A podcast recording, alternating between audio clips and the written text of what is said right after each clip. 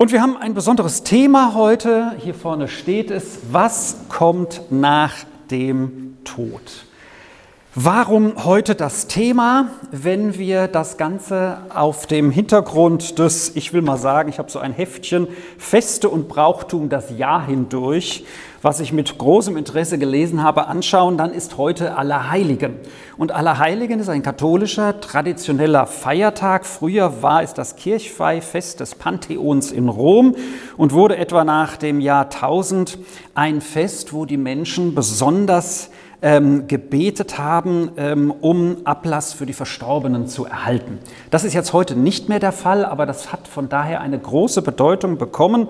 Um, ich zitiere mal hier aus diesem kleinen Ratgeber, in katholischen Gegenden werden an diesem Tag die Gräber besucht und für den Allerseelentag frisch gerichtet. Das ist der, der morgen stattfindet. Man beschäftigt sich also jetzt, und das passt ja auch zu der dunklen Jahreszeit, im Besonderen mit dem Thema wo geht es hin, wenn wir aus dieser Welt scheiden, wenn es immer dunkler wird? Und ich weiß nicht, in welchem Zusammenhang Sie mit dem Thema Tod sich schon beschäftigt haben, ob intensiver oder weniger intensiv. Als ich zum Beispiel, ich bin jetzt 54, mit 39 Jahren die Diagnose Darmkrebs hatte, da war das schon ein Thema, wo man sich damit beschäftigt, wie lange werde ich meine Kinder noch sehen. Und wir wollen heute einen Blick hineinwerfen in die Bibel, die ja nicht nur die Basis aller Kirchen darstellt, äh, sondern auch äh, von unserer deutschen, europäischen oder westlichen Kultur die Grundlage darstellt. Und das soll auch unsere Basis sein. Ich möchte einmal ähm, neben dieser Einleitung als Überblick sagen, dass äh, wir erst von der Bibel her einen, ähm, ein paar Grundsa grundsätzliche Fragen klären wollen. Zum Beispiel, gibt es überhaupt die Auferstehung? Äh, kann man etwas darüber sagen, wie man dort aussieht? Ja? Ob man sich ins Nichts auflöst oder ob man sich dort wieder erkennt? Und dann wollen wir im Rahmen dieses Überblicks auch einen Ausblick darauf werfen, was sagt die Bibel denn chronologisch, was als nächstes geschehen wird. Ähm, äh, da gibt es auch interessante Aussagen und schließlich am Ende einen Ausblick auch werfen, ein bisschen auf das, was die Bibel als Blick in den Himmel wirft. Da wird nämlich von einem himmlischen Jerusalem gesprochen. Davon wollen wir einmal etwas hineinschauen. Und dann schließlich Einblick habe ich das mal genannt. Fragen, Anregungen, Erfahrungen, Ergänzungen, Widersprüche. Ja? Also wir sind hier nicht mit, also ich bin nicht derjenige, der alles weiß. Und da komme ich auch gleich zum ersten Punkt. Ähm, wir wollen, äh, ich werde hier vorne einige Bibelverse komplett auch hinschreiben. Wer will und äh, äh, kann sie sich gerne lesen, aber ich habe entscheidende Aussagen daraus jeweils markiert. Ich will mal sagen, dunkelblau die eher negativen und orange die eher positiven. Ähm, Im ersten Timotheusbrief, im ersten Kapitel, die Verse 3 bis 6, sagt Paulus nämlich, dass ähm, äh, wir uns, wenn wir uns mit Gott beschäftigen oder in der Gemeinde, in der Kirche unterwegs sind, ähm, uns nicht über Mythen und Streitereien, äh, Mythen auseinandersetzen sollen. Das heißt, wir sollen nicht Märchen, heute würde man vielleicht sagen auch Verschwörungstheorien in den Mittelpunkt einer Kirche stellen. Ja, das, was der eine oder andere vielleicht als Schwerpunkt meint, gerade zu erkennen in der jetzigen Zeit, sondern das, was die biblische Botschaft im Zentrum ist, ist die Liebe, eine Weisung der Liebe und das soll im Menschen wachsen, aus reinem Herzen und gutem Gewissen und nicht in, wie heißt es hier, Paulus hat das schon gesagt, leerem Geschwätz. Das heißt, ich möchte heute zu diesem Thema, was kommt nach dem Tod, bewusst auf das Bezug nehmen, was die Bibel sagt. Wir wollen offen lassen, was offen bleibt. Wir wollen aber das auch, sag ich mal, genau anschauen, was die Bibel auch klar ausdrückt. So, also es soll hier nicht meine Meinung gelten, sondern das, was die Bibel sagt. Aber da muss man natürlich ergänzen, was ich aus der Bibel erkenne, was sie sagt. So, kommen wir zum nächsten. Äh, gibt es überhaupt eine Auferstehung? Interessant ist es ja, heute sagt man ja, vielleicht mehrheitlich, die Menschen glauben so wenig. Ja? Aber es war schon immer so, dass Menschen mehr oder weniger dies oder jenes geglaubt haben.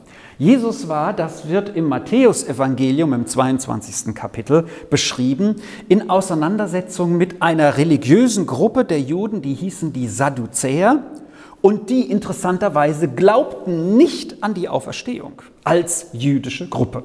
Da sehen wir mal, wie divers, wie, wie vielfältig auch das Judentum damals schon war und sicherlich auch heute noch ist. Und dann, weil sie behaupten, es gebe keine Auferstehung, geben sie Jesus ein schönes Rätsel auf. Sie sagen, da war ein Mann, dessen Frau ist gestorben und in der Kultur ist es so gewesen, dass dann der nächste Verwandte die Frau heiraten soll und wieder der nächste, damit dieser Frau ein Nachkomme geboren wird. Da waren die Männer für zuständig, das einzulösen. Und dann sind sieben Männer gestorben und die Frau ist alleine übrig geblieben.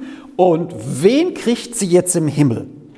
Ja, schöne Fangfrage. Und Jesus antwortet darauf, ihr irrt, weil ihr weder die Schriften noch die Macht Gottes kennt. Denn in der Auferstehung sagt er, heiraten sie nicht, noch werden sie verheiratet, sondern sie sind wie Engel im Himmel. Was aber die Auferstehung der Toten betrifft, sagt er, Gott ist doch der Gott Abrahams, Isaaks und Jakobs, also der Gott dieser, dieser drei, äh, ich sag mal, Urväter des Volkes Israel, Abraham, Isaak und Jakob. Und er sagt, er ist doch ein Gott der Lebenden. Er will damit sagen, die leben noch wo, die sind nicht tot. Und wo sie derzeit sind, das werden wir uns gleich anschauen. Und er sagt so deswegen, dass die Auferstehung ist, das steht für Jesus fest. Er widerlegt da diese jüdische Gruppe der Sadduzäer. Die Pharisäer, die glaubten an die Auferstehung, mal als andere bedeutende Gruppe zu nennen. Und er sagt hier, sie, sie heiraten nicht, sie werden nicht verheiratet. Da kann man sich natürlich fragen, ja, bin ich jetzt dann noch mit meiner Frau verheiratet, wenn ich im Himmel bin, ja, äh, oder nicht? Ähm, hier, hier steht es jetzt, das hat im Grunde da keinen Belang. Ja, das ist nicht das Entscheidende, was den Himmel angeht, sondern sie werden wie Engel im Himmel sein. Wollen wir uns mal dazu die nächste Stelle aussehen? Was sagt die Bibel denn über das, wie wir dort aussehen, ob wir noch erkennbar sind? Und da sagt Paulus im Korintherbrief, im ersten Korintherbrief Kapitel 15 Abvers 42, dass wir nach dem Tod auch einen Körper haben. Jetzt haben wir einen Körper, der verfällt. Wir sehen hier Begriffe unseres Körpers hier. Gesät wird in Niedrigkeit, Schwachheit und in Natürlichkeit. Und auferweckt wird in Herrlichkeit, ich habe das hier gelb notiert, in Kraft und es ist ein geistlicher Leib. Das heißt, es gibt also so sehe ich das, im Himmel auch noch dieselbe Persönlichkeit, die ich hier bin, nur nicht in dieser Vergänglichkeit.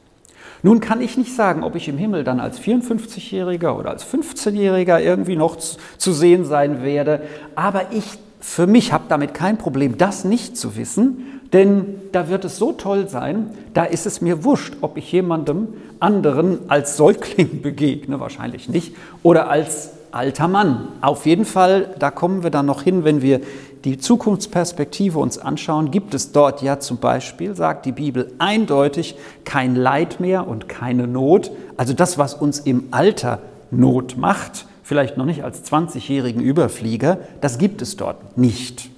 Wahrscheinlich sind wir dann also jünger, ja? aber ich weiß es nicht. Auf jeden Fall wird es Herrlichkeit, Kraft, ein geistlicher Leib sein. Und da sehen wir schon, auch eine Parallele zu der Aussage, die Jesus gegenüber den Sadduzäern macht in den Versen, die wir vorher gesehen haben. Er sagt, ihr kennt die Macht Gottes nicht. Das heißt, Jesus sagt zu seinen, die ihn da äh, in eine Fangfrage hineinbringen wollen, er sagt zu ihnen, Gott hat die Macht, jemanden auferstehen zu lassen. Uns ist es vielleicht rationell nicht nachvollziehbar, auch wie das mit Jesus und der Kreuzigung und der Auferstehung war. Aber Jesus hat die Macht und er sagt zu den Sadduzäern, die kennt ihr nicht. Ja? Weil ihr diese, sag ich mal, vielleicht in eurem rationellen Denken negiert, also sagt, das gibt es nicht.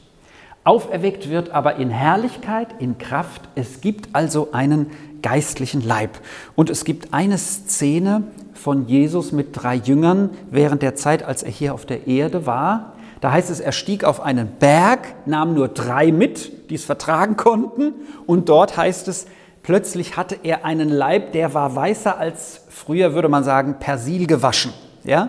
Die jüngere Generation würde vielleicht ein anderes Waschmittel nehmen. Ich weiß nicht, was heute so in ist, aber als ich jung war, da war man mit Persil gewaschen, wenn man reiner war als weiß. So, also Jesus war dort strahlend äh, herrlich und, und die Jünger, die fallen da auf die Knie. Vielleicht sieht der Herrlichkeitsleib so aus und wir brauchen trotzdem keine Sonnenbrille, um im Himmel davon geblendet zu sein, wenn wir jemanden anderen sehen. So, wir wissen das nicht, aber wir sehen, es gibt also für mich persönlich steht das fest, eine Persönlichkeit von mir auch dort nach dem Tod. Kommen wir zu einer Stelle, die sehr, ich sag mal, auch in der in der, in der, in den, in der Theologie oder in der, in, der, in der Lehre, die bestimmt jeder Pfarrer, auch schon wenn er eine Ausbildung gemacht hat und auch ich am theologischen Seminar, sehr, ähm, sage ich mal, diskutiert hat. Es ist eine Begegnung, von der Jesus erzählt, von einem reichen Mann mit einem Lazarus. Äh, diese Geschichte, die ich jetzt einmal lesen möchte, die wird von manchen als Gleichnis benannt Gleichnis ist aber eine Geschichte, die Jesus erzählt, um etwas zu verdeutlichen mit einem Bild.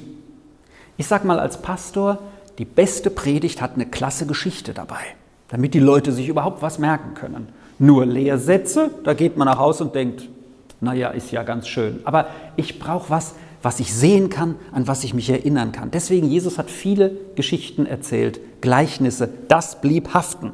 Wahrscheinlich jedem, der die Bibel schon mal gelesen hat, eher als der ein oder andere Lehrsatz. So, und hier ist aber eine Geschichte, die außergewöhnlicherweise den persönlichen Namen eines Menschen enthält, nämlich von einem Lazarus. Weswegen es eine andere Gruppe von Menschen gibt, die die Bibel auslegen und lesen, die sagen, das ist mehr als ein Gleichnis. Bei einem Gleichnis, bei einer Geschichte wird häufig nur ein Punkt fokussiert und soll damit verdeutlicht werden. Die Liebe Gottes oder dass Jesus wiederkommt. Ja, oder wie wir mit unseren Begabungen umgehen sollen. Hier aber haben wir einen Menschen, der mit Namen benannt ist. Deswegen möchte ich diese Stelle mit uns etwas genauer betrachten, denn sie sagt etwas, was auch mit anderen Aussagen der Bibel aus meiner Sicht konform läuft. Es war einmal ein reicher Mann, der sich in Purpur und feines Leinen gekleidet hat der täglich Feste feierte, und da war ein armer Lazarus, der war vor seinem Haus, dem leckten die Hunde die Wunden, dem ging es ganz schlecht. Dann heißt es hier im unteren Absatz, es geschah aber, dass der Arme starb und von den Engeln in Abrahams Schoß getragen wurde, aber auch der Reiche starb und wurde begraben, und wie er im Totenreich, also der Reiche im Totenreich, von Qualen gepeinigt seine Augen aufhebt, sieht er von ferne Abraham und Lazarus in seinem Schoß. Und er schreit, Vater Abraham, hab Erbarmen mit mir und schicke Lazarus, damit er seine Fingerspitze ins Wasser tauche und meine Zunge kühle, denn ich leide Pein in dieser Glut. Aber Abraham sagte, Kind, denk daran, dass du dein Gutes zu deinen Lebzeiten empfangen hast und Lazarus in gleicher Weise das Schlechte. Doch jetzt wird er hier getröstet, du aber leidest Pein. Und zu alledem besteht zwischen uns und euch eine so tiefe Kluft, dass die, die von hier zu euch hinübergehen, wollen es nicht können und dass die von dort nicht zu uns herübergelangen. Ich hörte mal von einem katholischen Orden, Ordensmann in einer Radiosendung, das liebste Möbelstück des Teufels sei die lange Bank, ja, auf die man etwas schiebt.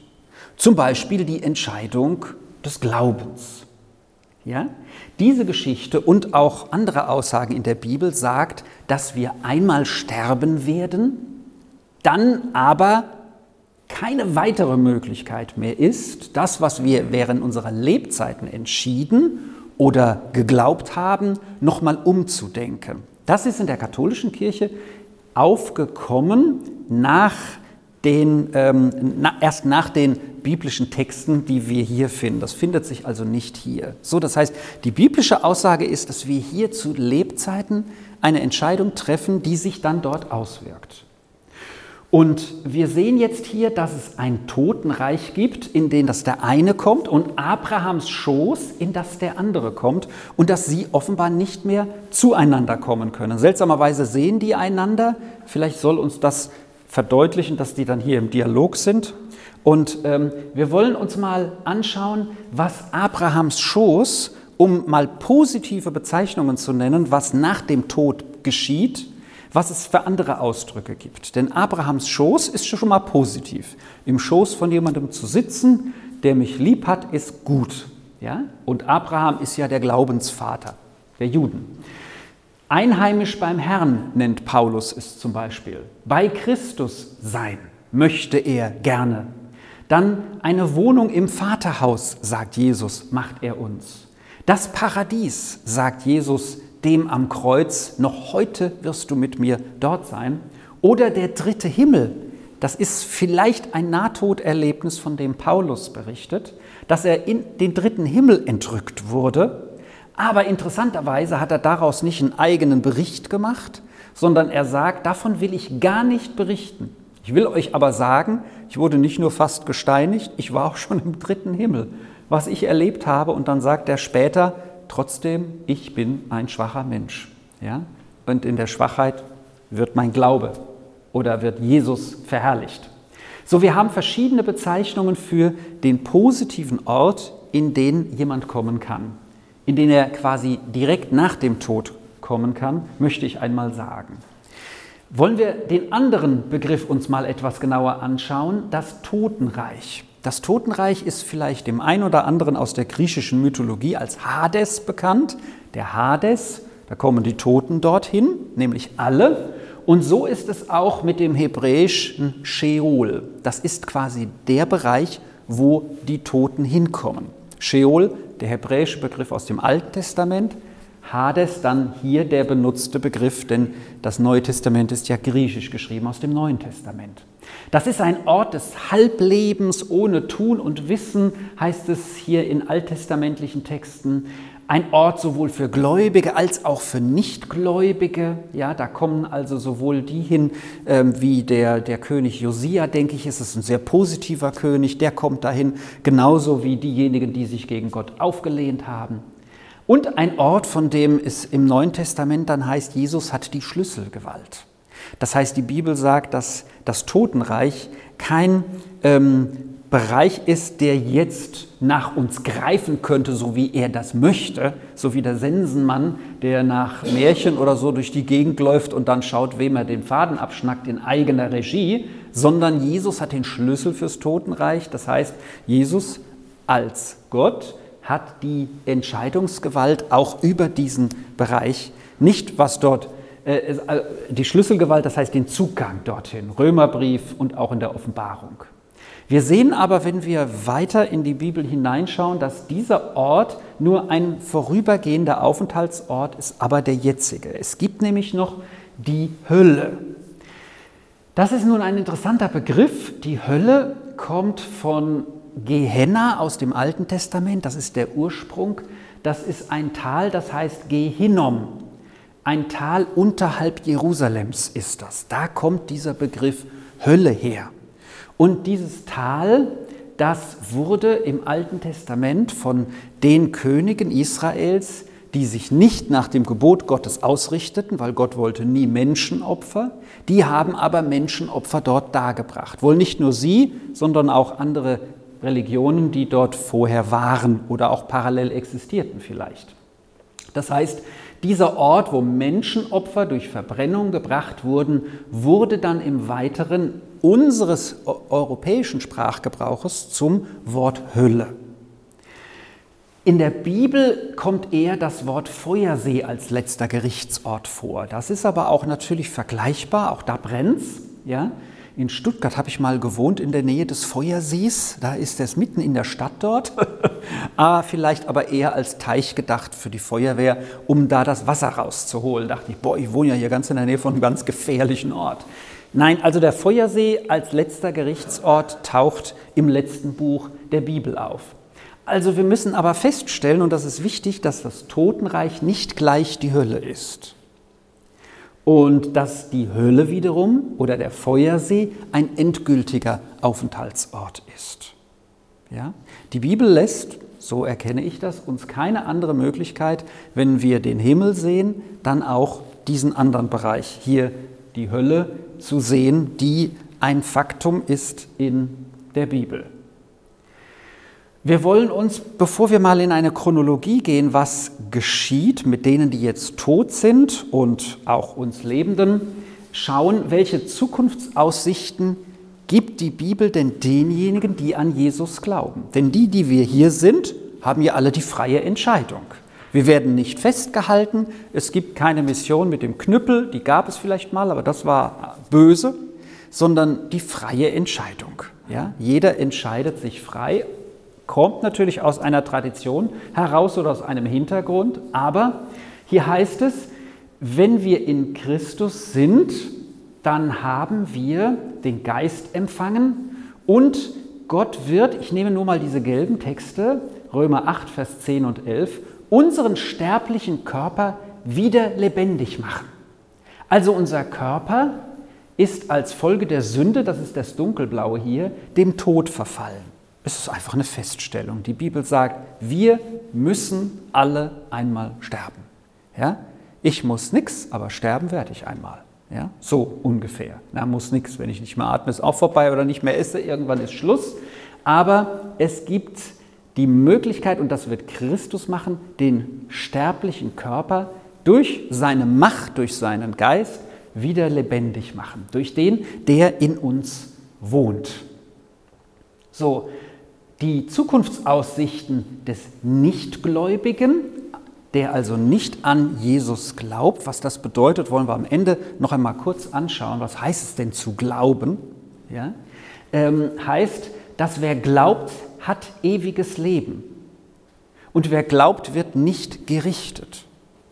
Wer nicht glaubt, geht verloren oder wird gerichtet, untersteht dem Zorn Gottes, sagt das Johannesevangelium im dritten Kapitel 16 bis 18 und 36. Es ist vielleicht der bekannteste neutestamentliche Vers, der in Johannes 3, Vers 16 steht, der so die Botschaft, die Gott durch die Bibel vermitteln will, ja, auf einen Satz bringt, nämlich so sehr hat Gott die Welt, den Kosmos, alles, was hier ist, geliebt, auch deinen Hund und deine Katze und die Pflanze, aber den Menschen als Gegenüber geschaffen. So sehr hat Gott die Welt geliebt, dass er seinen einzigen Sohn gab, damit jeder, der an ihn glaubt, nicht verloren geht, sondern ewiges Leben hat. Es gibt also ein Verlorengehen und ein ewiges Leben und dann auch kein Gericht mehr. So sagt das hier das Johannesevangelium.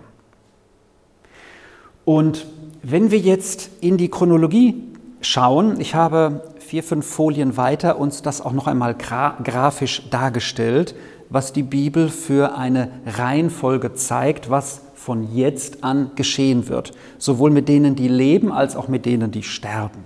So, das, was ich jetzt vermitteln will, das erkenne ich aus der Bibel als eine, als eine Reihenfolge. Wenn jemand eine andere Meinung hat, dann kann er das gerne haben, aber er muss sie auch, wenn er die Bibel als Grundlage hat, begründen. Da können wir gerne dann auch ins Gespräch kommen. Es gibt hier eine Entrückung der Gläubigen. Entrückung, das heißt, sie sind plötzlich nicht mehr da. Die wird aber in einem Brief nur beschrieben. Grundlage dieser Aussage von Paulus ist, dass Menschen Angst hatten, die ihm hier was sagen. Paulus, wir haben Angst, wir sind nicht dabei, weil vielleicht ist alles schon passiert und wir sind noch hier auf der Erde. Wir haben verloren, ja, weil wohl Menschen da waren, die gesagt haben, ihr, das war's, alles schon passiert, ja, die Richtigen sind schon bei, Je, bei Gott, bei Jesus so. Und Paulus sagt ihnen, macht euch keine Sorgen. Er erklärt ihnen dann, dass wenn wir glauben, dieser Satz, der in Gelb auch äh, mit Worten hier unterlegt ist, wenn wir nämlich glauben, dass Jesus gestorben und auferstanden ist, so wird Gott auch die Verstorbenen durch Jesus mit ihm zusammen heraufführen. Und er sagt dann, dass Jesus einmal wiederkommen wird. Das ist ja auch im apostolischen Glaubensbekenntnis enthalten. Von da er kommen wird, zu richten die Lebenden und die Toten. So, das heißt, hier berichtet er, dass Jesus wiederkommen wird, aber er wird diejenigen, die schon gestorben sind und die, die noch leben, zu sich emporholen. Wir kommen gleich zum nächsten Text. Da wird dann berichtet, dass Jesus dann auf die Erde kommt. Also wann das geschieht, weiß ich nicht. Es gibt so den einen oder anderen Film, vielleicht hat jemand auch schon was davon gesehen, plötzlich ist ein Teil weg und die anderen machen sich Gedanken, wo sind sie denn hin? Ja, das ist so das Szenario, was hier beschrieben wird. Aber ähm, das ist natürlich dann, wer weiß, wie blödsinnig möglicherweise ausgeschmückt. Hier wird gesagt, macht euch keine Gedanken, dass ihr irgendwo zu spät kommt. Wenn ihr an Jesus glaubt, habt ihr die Basis. Ob ihr noch lebt oder schon gestorben seid. Ihr werdet gleichzeitig zu ihm gezogen werden. Ja? Zuerst, die in Christus gestorben sind, werden zuerst auferstehen, also die dürfen erst hoch, aber dann zusammen mit ihnen werden die anderen zu ihm emporgetragen zur Begegnung mit dem Herrn. Dann ähm, gibt es etwas, was die Bibel beschreibt als ein Lohngericht. Das heißt, wir nehmen jetzt von der Chronologie her, ähm, wir haben jetzt diese Entrückung oder gehabt oder äh, ich bin gestorben und irgendwann kommt dann etwas, wo Jesus diejenigen, die zu ihm gehören, die an ihn geglaubt haben, sie vor den Richterstuhl Christi kommen. Im zweiten Korintherbrief, im fünften Kapitel, da sagt Paulus das, äh, dass der irdische Körper, das Zuhause unseres irdischen Körpers wir verlassen dürfen und wir für immer daheim beim Herrn sind, als eine Bezeichnung bei Jesus zu sein. Und dann werden alle, die an Jesus glauben, mal vor seinen Richterstuhl kommen und da wird alles offengelegt, was sie gemacht haben. Das heißt, äh, äh, Gott wird offenbar bei jedem einmal ähm, quasi so eine Generalabrechnung machen oder sagen, so hat dein Leben stattgefunden. Ja, bitte? Entschuldigung, ich merke gerade, ich habe das, das, wir müssen alle offenbar werden vor dem Richterstuhl Christi. ja, ja, ja. Genau. Ja, hier unten habe ich die, ich habe die Bibelübersetzungen unten genannt, das ist jetzt die neue Genfer Übersetzung. Ich habe verschiedene, auch die neue Zürcher genommen, aber das ist eine äh, ältere Übersetzung. Genau, wir müssen offenbar worden vor dem Richterstuhl Christi. Das heißt, es gibt offenbar auch eine Belohnung für das, wie wir etwas hier gehandhabt haben. An anderer Stelle sagt Paulus jedoch, nämlich im ersten Korintherbrief, sagt er, dass manche wie durchs Feuer gerettet werden. Vielleicht kommt da auch ein Gedanke vom Fegefeuer her. Aber da will gesagt werden, dass manche in ihrem Leben wirklich nicht viel Gutes gemacht haben. Ja? Vielleicht haben sie, also wollen wir nicht ausschmücken, was das alles gewesen sein kann, aber dass die trotzdem zu Jesus gefunden haben. Das wird auch in einem Gleichnis ja beschrieben, ob einer am Anfang seines Lebens, in der Mitte oder am Ende zu ihm kommt, ob er sein ganzes Leben an gute Taten getan hat oder vielleicht ein, ein A, also kein guter Mensch war, ja, und erst spät, vielleicht kurz vor seinem Tod sagt, jetzt, ja, äh, ich habe wirklich, oh, und dann sagt er, ich möchte jetzt mit Gott ins Reine kommen, ja, dann kommt er zu ihm. Der eine vielleicht gerade noch so und der andere, der, der kriegt gesagt, Mensch, super, du warst bei der Feuerwehr, du warst beim THW, du warst, nein, ich weiß nicht, was man alles Positives tun kann für Menschen, ja, oder du hast einfach deine Liebe ausgestrahlt, du warst einer, der sich Zeit genommen hat. Was auch immer da wie belohnt wird, das wäre ein eigenes Thema für sich, ja. Aber wie, das wissen wir nicht, ja. Es gibt auch eine Glaubensgruppe, die aus meiner Sicht dafür bekannt ist, zu sagen, so und so viele Belohnungspunkte hast du dir im Himmel schon gesammelt. Das wissen wir nicht, ja? Und das wäre auch sehr vermessen, weil allein Gott ins Herzen eines Menschen schauen kann und wissen kann, wie sein Leben aussieht. Ja? Ich als Pastor kann sagen, da kommen manche Menschen in die Kirche und wollen sagen, also ich muss mein Leben ändern und verhalten sich immer noch, dass ich sagen würde, also gern mag ich den nicht. Ja? Aber der hat sich schon viel mehr vielleicht verändert als jemand, der eine gute Kinderstube hatte und immer ganz brav war und dann immer noch so brav ist. Wisst ihr oder wissen Sie, Jesus hat da den Überblick. Also er wird das einmal gerecht dann beurteilen. Dann sagt die Bibel, gibt es ein Wiederkommen von Jesus nach einer Bedrängniszeit. Die wird in den Evangelien teilweise recht ausführlich beschrieben. Es ist von Kriegen die Rede. Es ist von, von Elementen, die vom Himmel fallen, die Rede. Ja? Vielleicht kommt da wirklich mal ein Meteorit, der uns nicht verfehlt, sondern da herunter, der runterkommt. Es ist die Rede von, von äh, Katastrophen, die stattfinden. Also man kann sagen, es ist die Rede von der Zeit, in der wir jetzt sind. Ja? Also Katastrophen nehmen zu, dass wir momentan zwei Kriege haben, die uns sehr ans Herz gehen, nicht weil sie im Sudan irgendwo sind, sondern vor der Haustür und in Israel, also auch, äh, sag ich mal, mit uns Deutschen irgendwo eng verbunden. Das ist schon sehr bedrückend. Aber ich muss auch sagen, wenn mir jemand sagt, äh, Jesus kommt jetzt bald wieder, weil es alles so schlimm ist, der 30-jährige Krieg, da wurden hier 75 Prozent der Bevölkerung zum Teil eliminiert. Ja?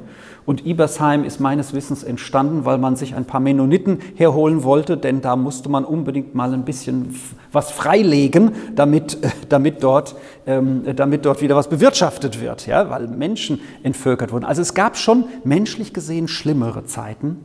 Andererseits, es gibt so ein paar Kennzeichen, die hier genannt sind. Und es wird von einer Bedrängnis gesprochen. Eine Bedrängnis, die auch sehr stark dann am Ende fokussiert ist auf das, was in Israel passieren wird. Und dann heißt es, der Menschensohn kommt auf den Wolken des Himmels. Jeder wird den dann sehen. Die Bibel sagt also, er kam einmal als Kind in die Krippe, das feiern wir an Weihnachten, und er kommt einmal wieder in Macht. Und dann wird, wenn er kommt, Offenbarung 20. Kapitel, dann wird ein Abgrund aufgetan, ein Abyss, ist das, ist das griechische Wort hier, ein Abgrund, und dort wird dann der Teufel als Widersacher Gottes ähm, äh, tausend Jahre in Fesseln gelegt. Das ist wieder ein anderes Thema, aber die Bibel spricht von der Realität nicht nur unserer eigenen Schlechtigkeit oder von dem, wo wir versuchen, gut zu sein, ja, ähm, sondern es spricht auch davon, dass es jemanden gibt, der die Welt negativ beeinflussen will. Und der wird danach für tausend Jahre gebunden sein, während manche im Totenreich sind und andere in Abrahams Schoß, will ich einmal sagen. Und nach tausend Jahren, ähm, das wird in der Offenbarung dann benannt, gibt es ein Endgericht. Das heißt, die Menschen äh, sind äh, dann auf dieser Erde und ähm, der Teufel kommt dann noch einmal zum Vorschein. Es gibt einen großen Endkampf. Es gab mal den Film Armageddon mit Bruce Willis. Das ist schon 30 Jahre her oder so, aber das war ein sehr populärer Film. Damals, da kam ein Meteorit auf die Erde und Bruce Willis musste da hoch, um den irgendwie noch abzulenken. Ja, ich habe den damals gesehen. Ich weiß schon gar nicht mehr, ob er es geschafft hat, aber ich denke schon, sonst würden wir alle nicht mehr leben. Da wurde dieser Begriff Armageddon zum Beispiel verwendet, so als danach wären wir alle tot, wenn, wenn das nicht passieren würde. Und dann heißt es, dass in den Feuersee geworfen wird alles, was nicht aufgeschrieben ist im Buch des Lebens. Das Buch des Lebens ist etwas, was in der, im Neuen Testament immer wieder vorkommt. Ähm, zum Beispiel sagt Jesus an einer Stelle, als die Jünger ganz tolle Sachen erlebt haben hier auf der Erde. Jesus schickt sie einmal los und sagt, ihr Jünger, Jetzt macht mal Teamarbeit, geht in die Dörfer und betet für die Menschen und erzählt ihnen, das Reich Gottes kommt und dann erleben die Wunder und sie sagen, Dämonen sind ausgefahren, böse Geister. Also mordsmäßig ist da was passiert, Heilungen. Und dann kommen sie zurück und Jesus sagt, freut euch nicht darüber. Ist auch schön, sondern freut euch, dass ihr in diesem Buch des Lebens steht. Also das im Buch des Lebens stehen ist für die Bibel, für das, was was Jesus als Botschaft hat, das Entscheidende. Und wer in diesem Buch steht, der bekommt dann den Zugang zu einem neuen Himmel und einer neuen Erde. So, wir sind jetzt zum Abschluss oder zum Ziel gekommen. Neuer Himmel, neue Erde und werden uns das gleich nochmal chronologisch anschauen. Das heißt, in den letzten zwei Kapiteln der Bibel sagt Johannes, der diese Offenbarung erhalten hat. Es ist ja interessant, es ist das einzige, einzige Offenbarungsbuch, das wir im Neuen Testament finden. Im Alten Testament gibt es viele prophetische äh, Propheten, die da geschrieben sind, Jesaja und so weiter. Im Neuen Testament nur eines, was nach Meinung der, die die Bibel dann zusammengestellt haben, die, ich sage mal, unter dem Geist Gottes geleitet gesagt haben, das ist jetzt der Kanon der Bibel, ja, das ist das die einzige Offenbarung, die Zugang gefunden hat. Und in dieser Offenbarung finden sich so viele Bezüge auch zum Alten Testament, dass man sagen kann, es ist die, die Erfüllung von vielem, was da vorausgesagt wurde, von den Propheten voraus, äh, vorwiegend des Alten Testaments. Da wird dann ein neuer Himmel und eine neue Erde gesehen. Die alte Erde ist vergangen. Die ist nicht mehr da. Also es ist nicht so, dass diese Erde erneuert würde, so ein bisschen recycelt, sondern dass da etwas ganz Neues entsteht. Das Alte wird zerstört oder ist vergangen. Das heißt, das, worauf wir jetzt stehen, so lieb wir es vielleicht haben, wird dann nicht mehr sein. Und es wird dann ein neues Jerusalem vom Himmel herabkommen und es wird dort ein Leben sein, was hier beschrieben wird. Ich habe da nur markiert kein Leid. Da steht, keine Träne wird mehr in ihren Augen sein, die abgewischt werden müsste. Der Tod ist natürlich nicht mehr, kein Leid, kein Geschrei, keine Mühsal, keine Arbeit. Und es ist da einer, der sagt, ich mache alles neu. Im Neuen Testament spricht Jesus schon von dem, der zu ihm kommt und sein Leben nach ihm ausrichtet, dass er neu gemacht wird, ein neuer Mensch wird. Aber dort wird es noch umfassender sein. Das heißt, es darf schon etwas vom Himmel hier auf Erden erlebt werden, sagt Jesus, wenn ihr an mich glaubt, mir nachfolgt. Aber dort wird alles neu sein, auch das Drumherum, alles. Und es wird dort ähm, ein, ein Zustand sein des Gottdienens, des Anbetens. Und das Größte für mich, was die Bibel dort berichtet, ist, dass man das Angesicht Gottes sehen wird, dort im neuen Himmel und in der neuen Erde. Denn aktuell ist es so, dass äh, vom Alten Testament, von Erlebnissen, wenn man Gott gesehen hätte, wusste jeder, bin ich zerstört. Ja? Also das heißt, die Bibel sagt, dass selbst Mose, der einmal Gott sehen wollte, sagt dann Gott, stell dich auf den Felsen. Ja? Und dann sagt die Bibel, das ist irgendwie lustig, äh, Gott hält die Hand über Moses Gesicht, damit er Gott nicht sieht ja? Und als Gott dann schon viel weiter weg ist, sagt die Bibel, jetzt durfte er ihn noch ganz von hinten sehen. Ja? So als ein Beispiel, Gott jetzt hier zu sehen, ja, das ist so rein, so heilig, das würde uns jetzt hier zerstören. Ja? Aber dort wird es der Fall sein. Es äh, ist interessant, dass, dass das neue Jerusalem, um mal diesen Einblick auch schon zu geben in das, was was, was, was die Bibel beschreibt, wie der Himmel aussieht. Ne? Ja?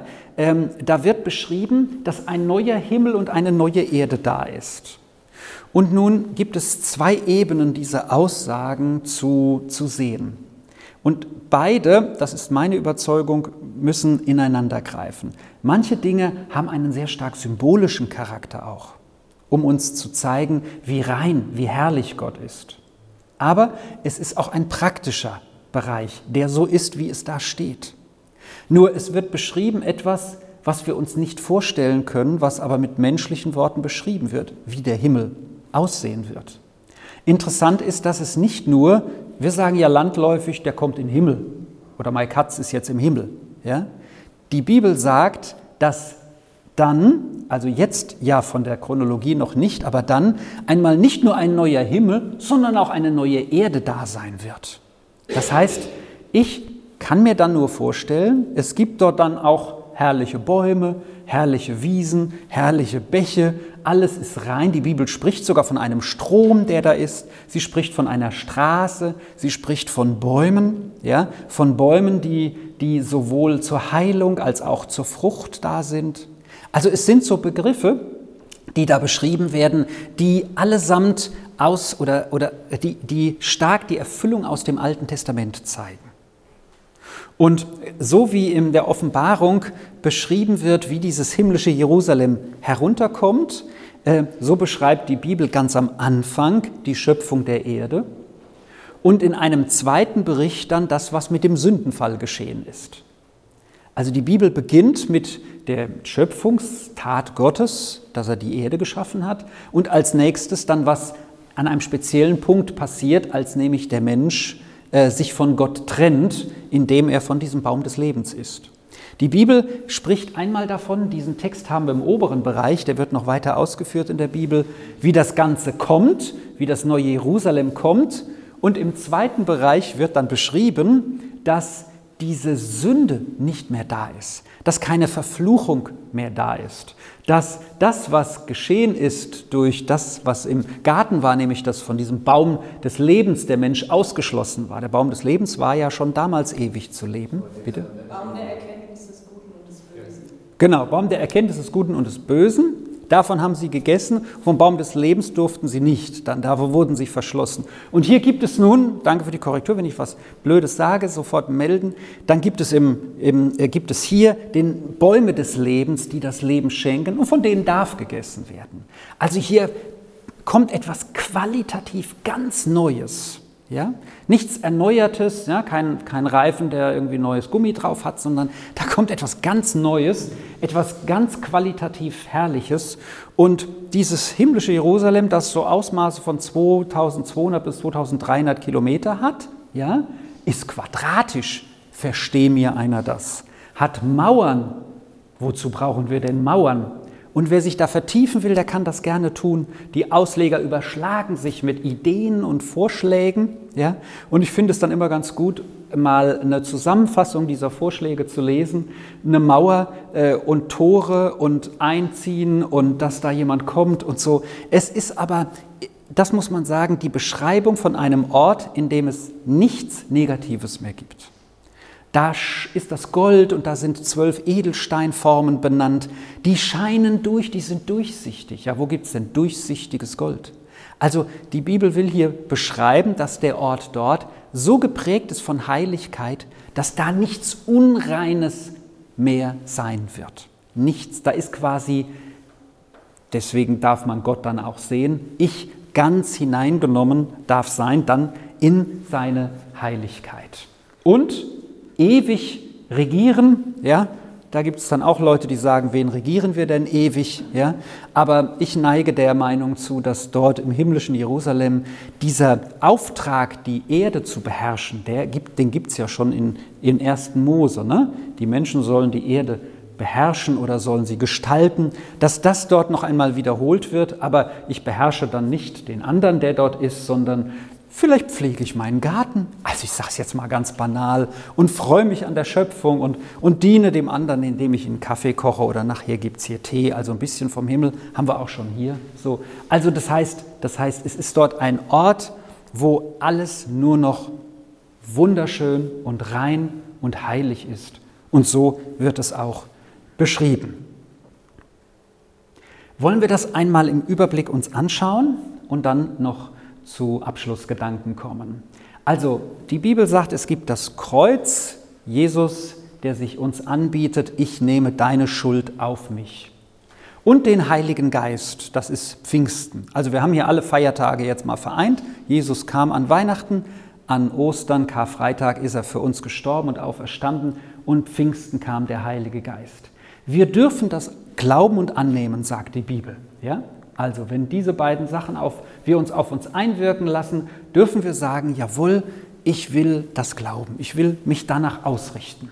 Ja? Wir können aber auch sagen, ich will nicht, den habe ich jetzt mal so hier gekennzeichnet. Dann stirbt jeder einmal. Ja? Und jeder muss dann, wie gesagt, sterben. Der eine, äh, äh, sag mal so, kommt in den Sarg. So.